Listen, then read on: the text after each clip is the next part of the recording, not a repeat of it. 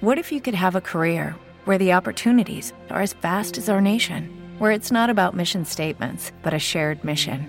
At U.S. Customs and Border Protection, we go beyond to protect more than borders from ship to shore, air to ground, cities to local communities. CBP agents and officers are keeping people safe. Join U.S. Customs and Border Protection and go beyond for something far greater than yourself. Learn more at cbp.gov/careers. Aquí comienza un nuevo capítulo de Historia de la Música. Un repaso a la música de ayer. Historia de la Música, presentado y dirigido por Jaime Álvarez.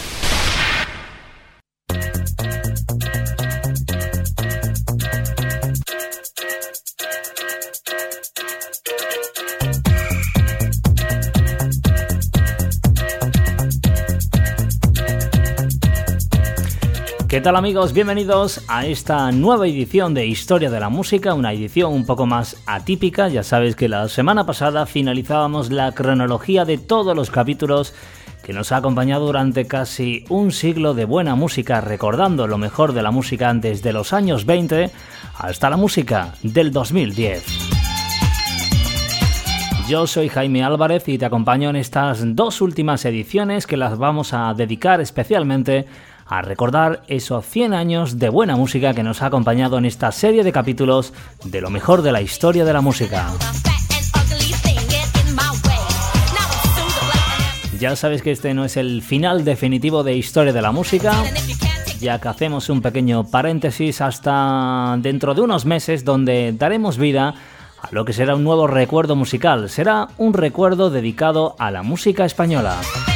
La historia de la música española próximamente aquí en tu radio favorita. De momento en esta edición que comenzamos en el día de hoy, una edición muy especial, edición capítulo número 549, lo vamos a dedicar especialmente a recordar la primera etapa de historia de la música, ya sabes, donde sonaron los clásicos de los años 20, 30, 40, 50 y años 60 en el mundo de la música.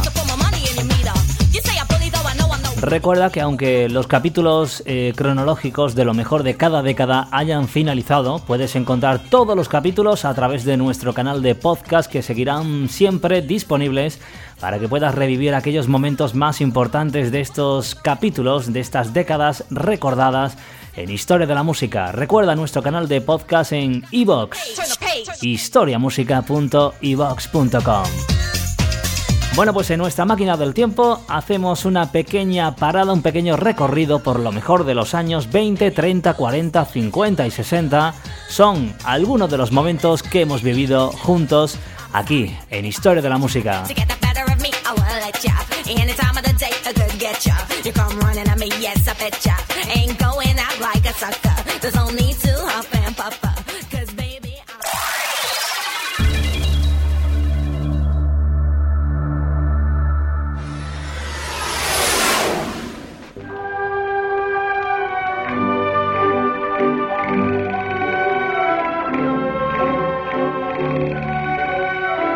Historia de la música, los años 20.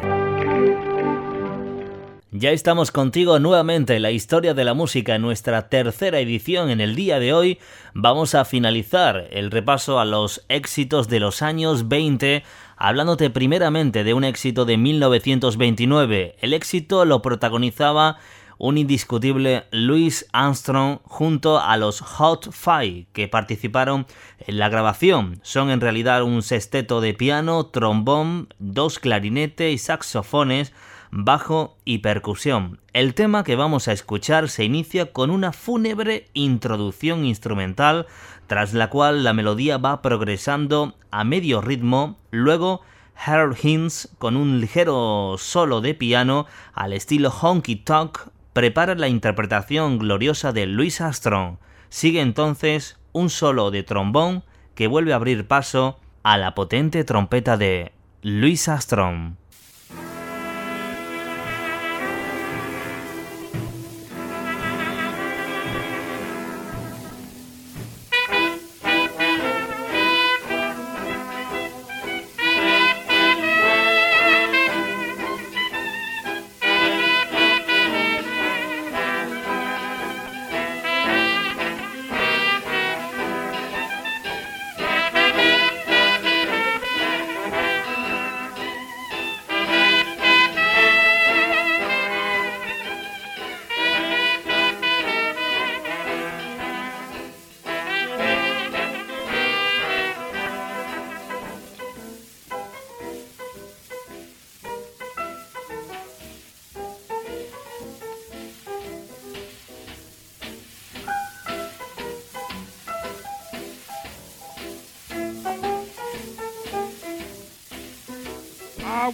Down to St. James Infirmary. Saw my baby there. Quienes solo conocen a Louis Armstrong como intérprete de éxitos como Hello Dolly o What a Wonderful World, ignoran a menudo que los años 20 fue la figura más innovadora de la música jazz. Armstrong se convirtió en el mayor improvisador de la historia del jazz.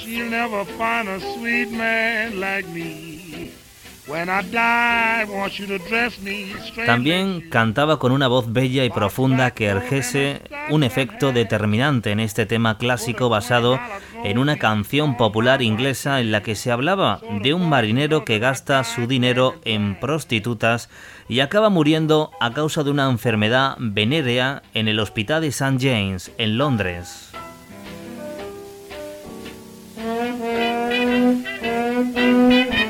En 1928, cuando Armstrong grabó el tema, la acción pasó a situarse en América con un hombre que se dirige al hospital para encontrar a su novia muerta. Como canción tradicional, su autor fue olvidado hace tiempo y a veces es atribuida a Joey Primo Ross, seudónimo de Irving's Mails.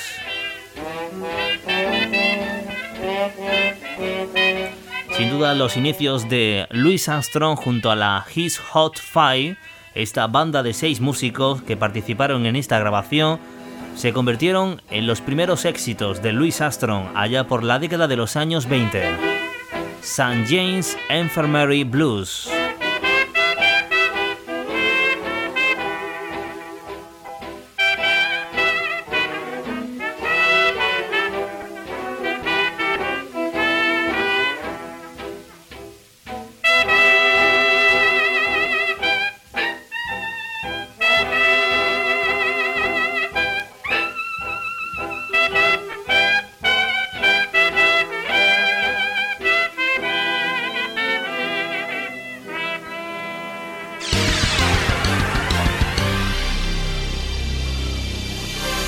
Historia de la música, los años 30.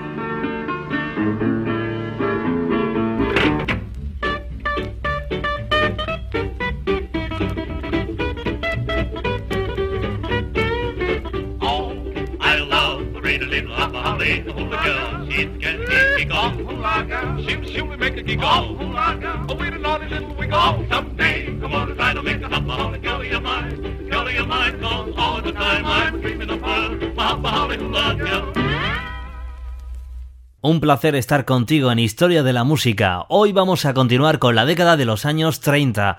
Seguimos en el año 1932. Vamos a recordar al cantante de las cejas, más conocido como Bing Crosby. Año 1932 con este Brother Can You Dime una canción en la que Bing Crosby, socialista por nacimiento y convicción, el letrista de esta canción, Jeep Harban, se sintió profundamente afectado por el desempleo masivo y las interminables colas para el pan tan familiares en Estados Unidos.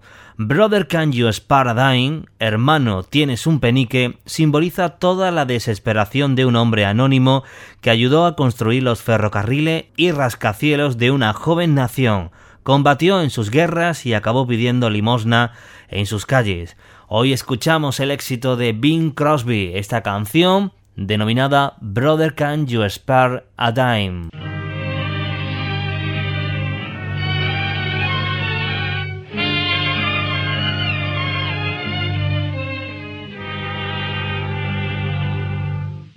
They used to tell me I was building a dream. And so I followed the mob. When there was earth to plow or guns to bear, I was always there, right on the job.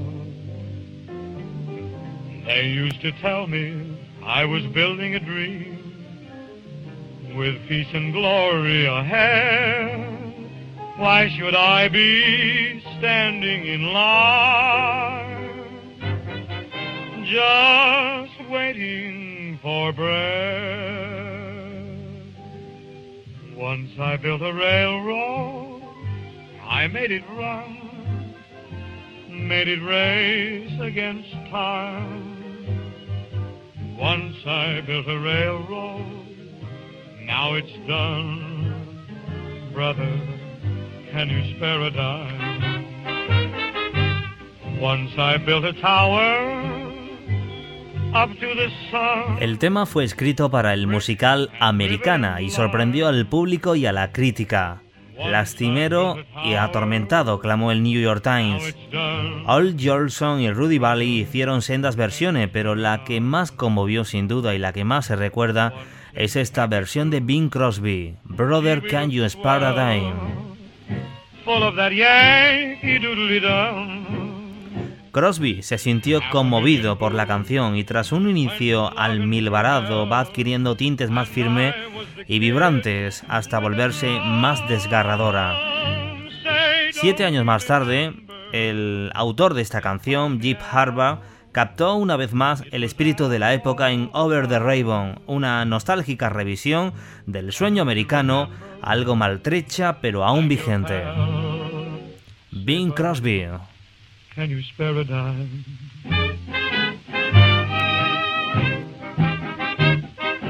Once in khaki suits, ah gee, we look swell, full of that Yankee doodly dum. Half a million boots went slogging through hell, and I was the kid with a drum. Oh, say, don't you remember? They call me Al. It was Al all the time. Say, don't you remember? I'm your pal. Buddy, can you spare a dime? Historia de la música. Los años 40. Deine Schritte kennt sie deinen schönen Gang. Alle Abend brennt sie, doch mich vergaß sie lang. Und sollte mir ein Leid geschehen, wer wird bei der Laterne stehen? Mit dir, Lili Marley, mit dir.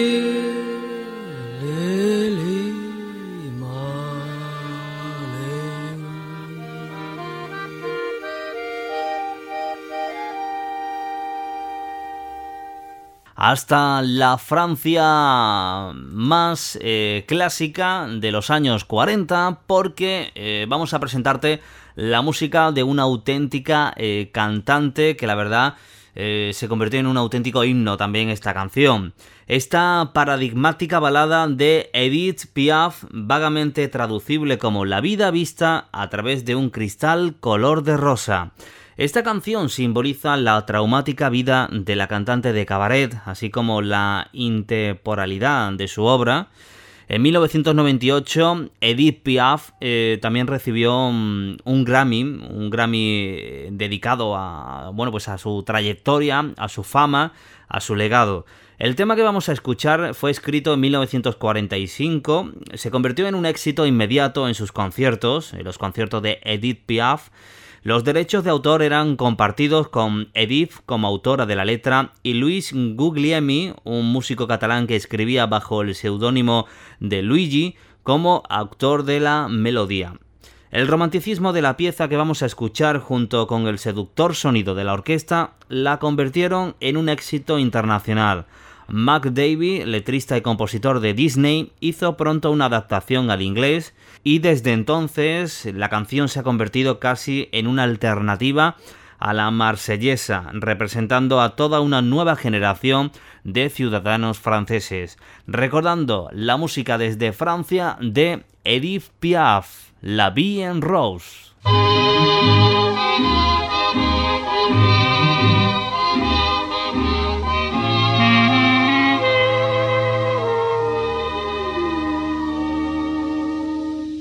Des yeux qui font baisser les miens, un rire qui se perd sur sa bouche. Voilà le portrait sans retouche de l'homme auquel j'appartiens.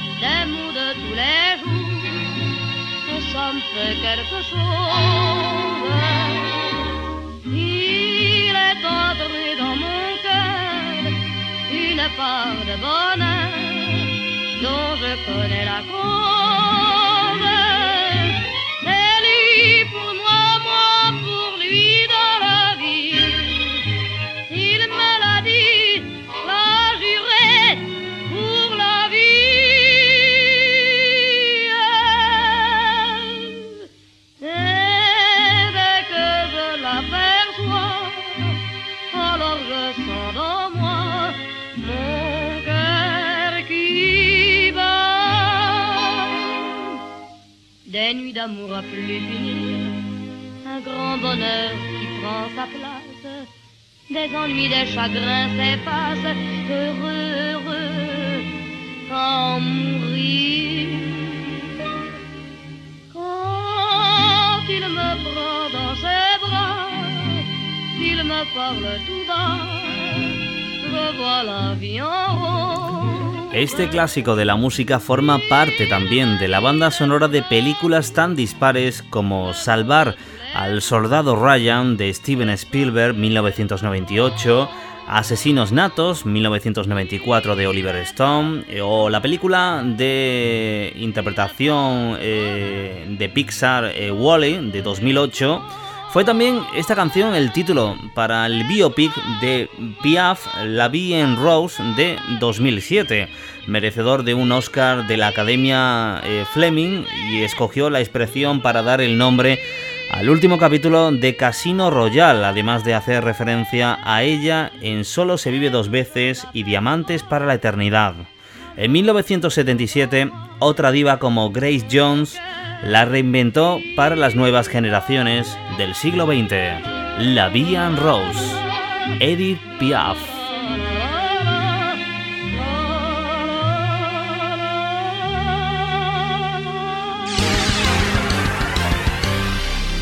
Historia de la música. Los años 60.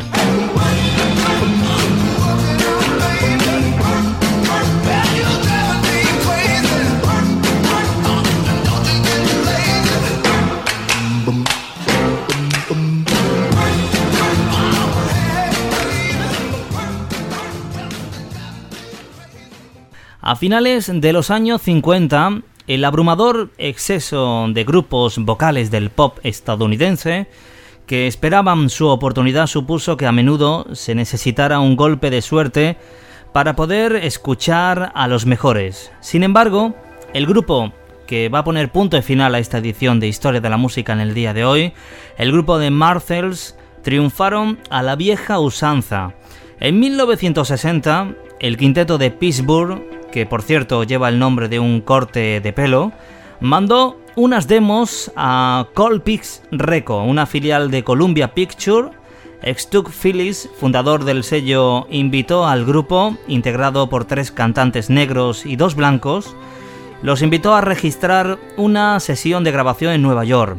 No se sabe lo que ocurrió exactamente en el estudio de grabación. Según algunos, el grupo quería versionar el single Zoom Zoom Zoom en 1958 del grupo The Collegian. A Phillips no le gustaba la canción, pero sí el riff de la canción, del bajo, e hizo que los cantantes lo fusionaran con el popular estándar.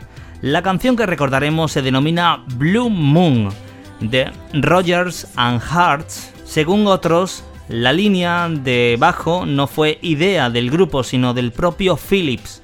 En cualquier caso, el grupo de Martils grabaron dos tomas de la canción Blue Moon cuando la sesión tocaba a su fin.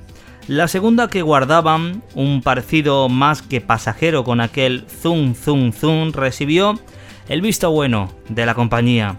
A través de un promotor del sello Colpix, la cinta llegó a manos del renombrado DJ neoyorquino Murray DeCamp, que prácticamente la degastó al cabo de unas semanas y esta dinámica y vaporosa pieza de doo-wop encabezaba la lista Hop 100 de la Billboard en aquellas fechas de 1961. The Marthils.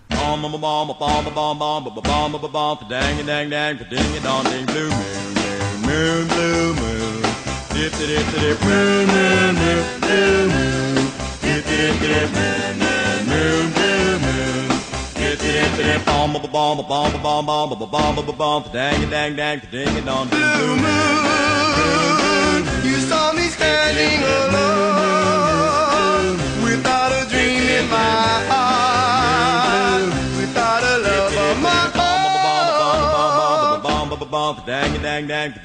Blue moon you knew just what I was there for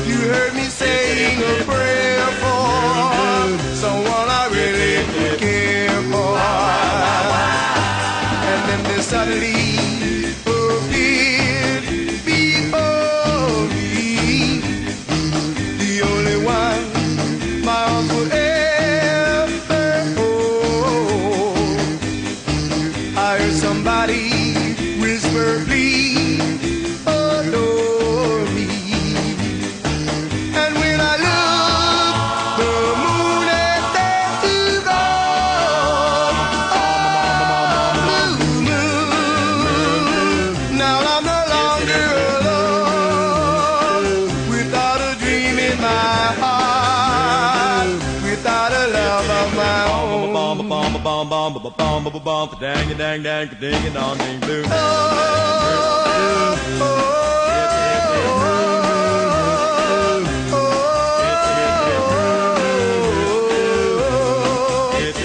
Bomb bomb bomb bomb bomb bomb bomb bomb bomb dang dang dang ding a dong ding blue. Blue blue blue. It's it blue blue blue blue. It's it blue blue blue.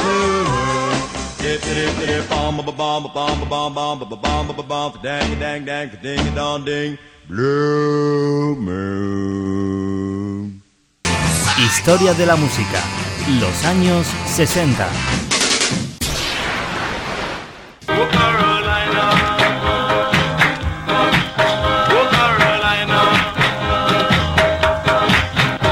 Los años 60.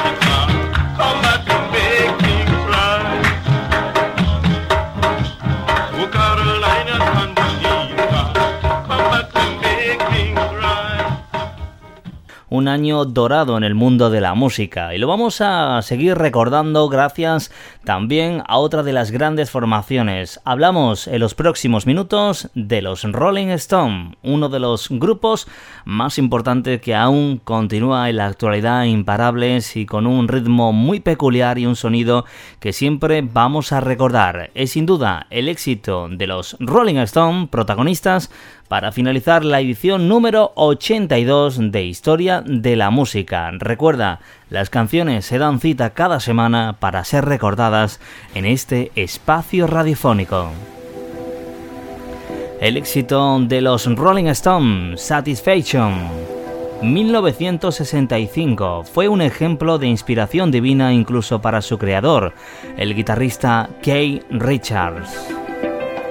Una noche de primavera de 1965, mientras los Rolling Stones estaban de gira en Estados Unidos, Richard se hallaba inconsciente en un hotel de carretera de Florida. De repente se despertó y documentó el riff más famoso de la historia del rock y la letra I Can't Get No Satisfaction usando la grabadora que llevaba consigo. Luego volvió a dormirse. La cinta era dos minutos de Satisfaction y 40 de ronquidos, comentaba más tarde el mismísimo Kay Richards. Unas semanas después, en el mes de mayo de 1965, los Rolling Stones se encontraban en los estudios RCA de Hollywood para grabar una versión preliminar del tema. Mike Jagger dividió la idea de Satisfaction en mitades espirituales y sexuales bien definidas, en una letra que hablaba sobre el agresivo comercialismo estadounidense que le fascinaba y le repugnaba a partes iguales. El hombre de la televisión no solo intentaba venderle porquerías que no deseabas, sino que éstas tampoco le ayudaban a acostarse con alguien. Richards eligió una sección de vientos en lugar de las tres notas del riff de guitarra sobre las cuales se sostenía la canción Satisfaction. Richards nunca tuvo la oportunidad de incluir la sección de vientos. Más tarde comentó que de repente empezó a oírla en todas las emisoras y pensó no me voy a quejar, aunque nunca la consideré el producto acabado. Rolling Stones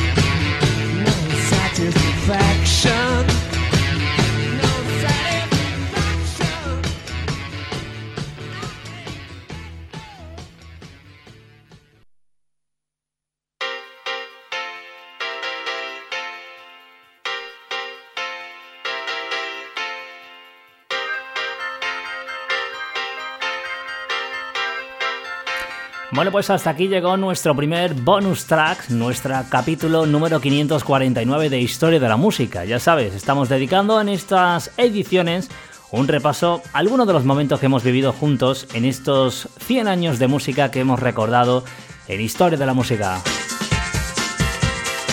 Un placer estar contigo los micrófonos. Volveremos en la próxima edición, ya será la última, la definitiva, donde vamos a repasar lo mejor de la década de los años 70, 80, 90 y 2000. Un breve repaso a algunas de las canciones que han pasado por historia de la música, algunos de los momentos que hemos vivido juntos en este repaso de esas cuatro décadas de buena música, desde los años 70 hasta la década de 2000. Un placer como siempre estar contigo los micrófonos, diviértete y hasta la próxima edición que será la número 550, la última de Historia de la Música.